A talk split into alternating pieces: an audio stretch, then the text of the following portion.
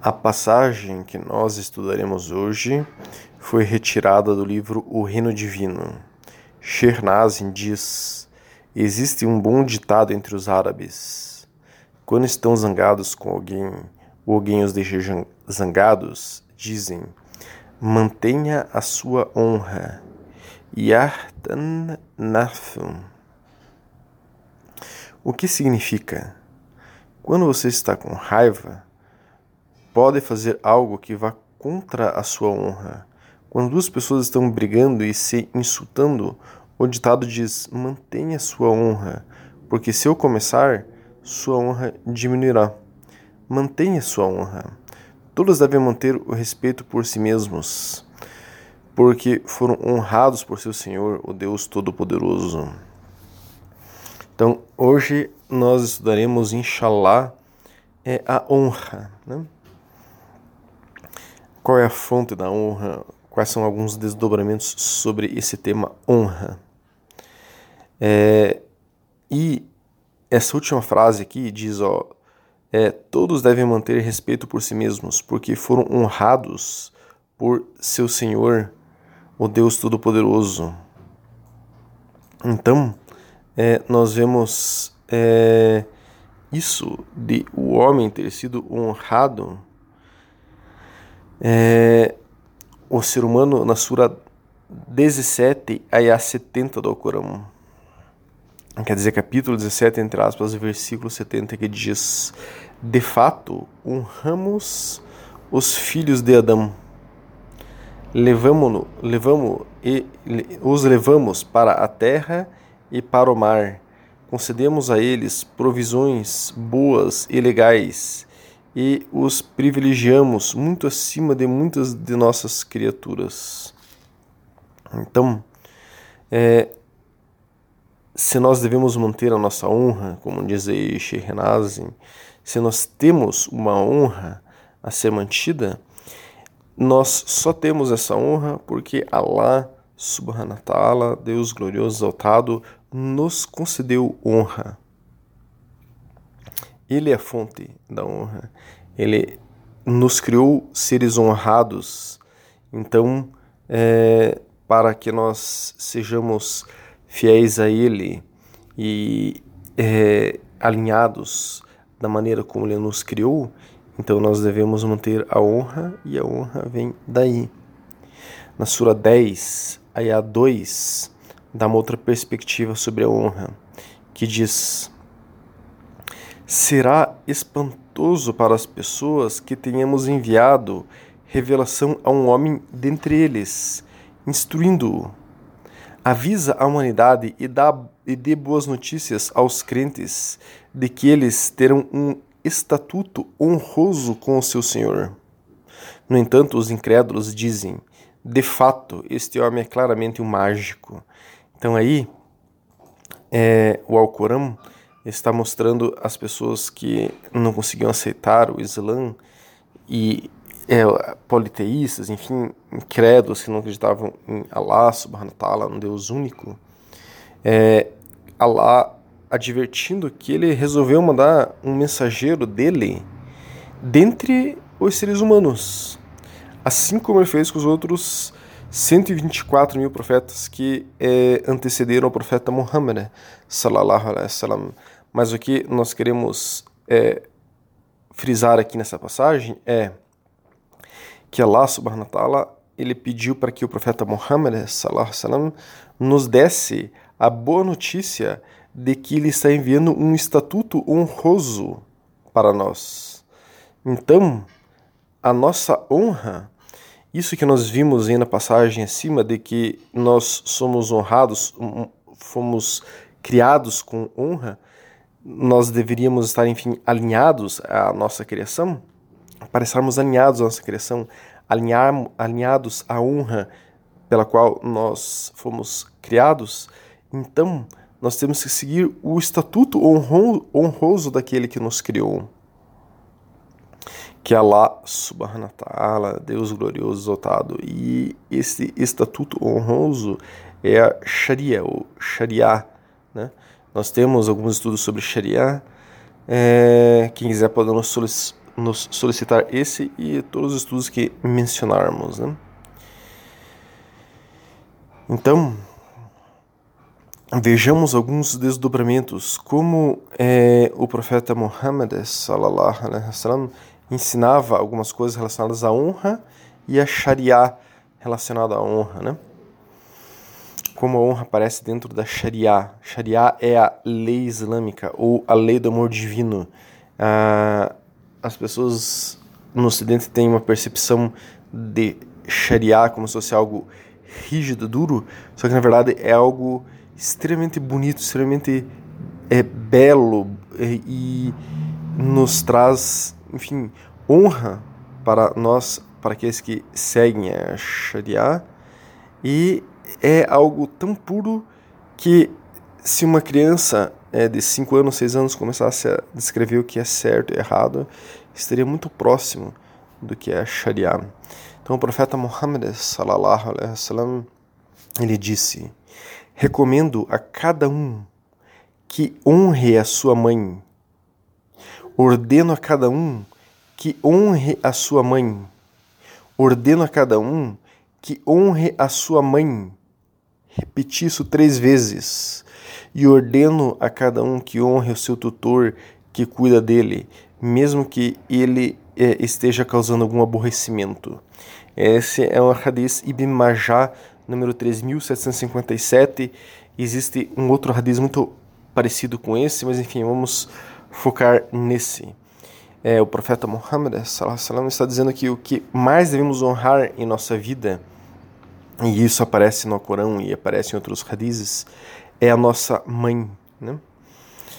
Então, é, o Islã ensina isso, de que é, um homem ou enfim uma mulher honrado honrada ela essa pessoa né deve é, ter mãe como uma consideração máxima é, nós temos estudos que tratam sobre isso né Há alguns exemplos da, do tratamento dos é, que os filhos devem dispensar aos pais e principalmente à mãe é, o fato é que é, está aqui nos ensinando que é, uma pessoa honrada, ela honrará a sua mãe muitíssimo. Então, nós devemos é, estar à disposição, não devemos jamais é, nos irritarmos, manifestarmos irritação, desaprovação em relação à nossa mãe, independente do que ela faça. Então, a, a, mãe tem um papel muitíssimo honrado no Islã. Né? Vamos para um outro hadith. Abu Huraira relatou que o profeta Muhammad sallam, disse: Em verdade, Allah tem um senso de honra. A honra de Allah é ofendida quando os crentes abordam o que Allah tornou ilegal. Esse é um hadith Sahir é Bukhari, número 4925, e Sahir Muslim, número 2761. Então vejam, Allah, ele é o mais honrado. Não existe nada que tenha é, mais honra do que Allah, subhanahu wa ta'ala, Deus glorioso, exaltado. E ele nos disse o que é certo e errado através da Sharia. E quando uma pessoa, quando um muçulmano, ele é, começa a fazer algo que é haram, quer dizer, começa a abordar, a praticar coisas que Allah subhanahu wa ta'ala tornou ilegal, isso é uma ação que ofende muitíssimo Allah subhanahu wa ta'ala. Então por isso que nós é, frisamos muitas vezes por aqui que é, nós devemos buscar é, deixar Allah subhanahu wa ta'ala alegre conosco. Então, é esta busca por deixar Allah subhanahu wa ta'ala alegre conosco é também nos enquadrarmos no que é, devemos fazer, enfim, fazermos o que nós devemos fazer e evitarmos o que nós devemos evitar.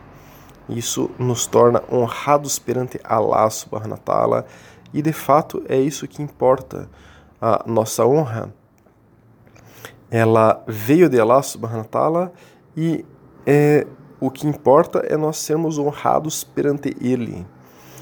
É, como o próprio Shernazin colocou ali no texto base, se nós estamos em uma discussão, às vezes não vale a pena discutirmos para manter nossa honra perante uma pessoa e às vezes nessa discussão para buscar manter a nossa honra, nós falarmos coisas, ofendermos, ou eventualmente ser palavras que não deveriam sair da nossa boca, isso na verdade não estará mantendo a nossa honra, isso estará nos desonrando.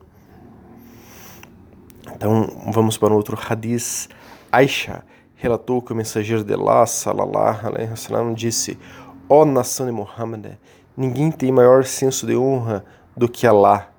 Ele proibiu seus servos de cometer adultério.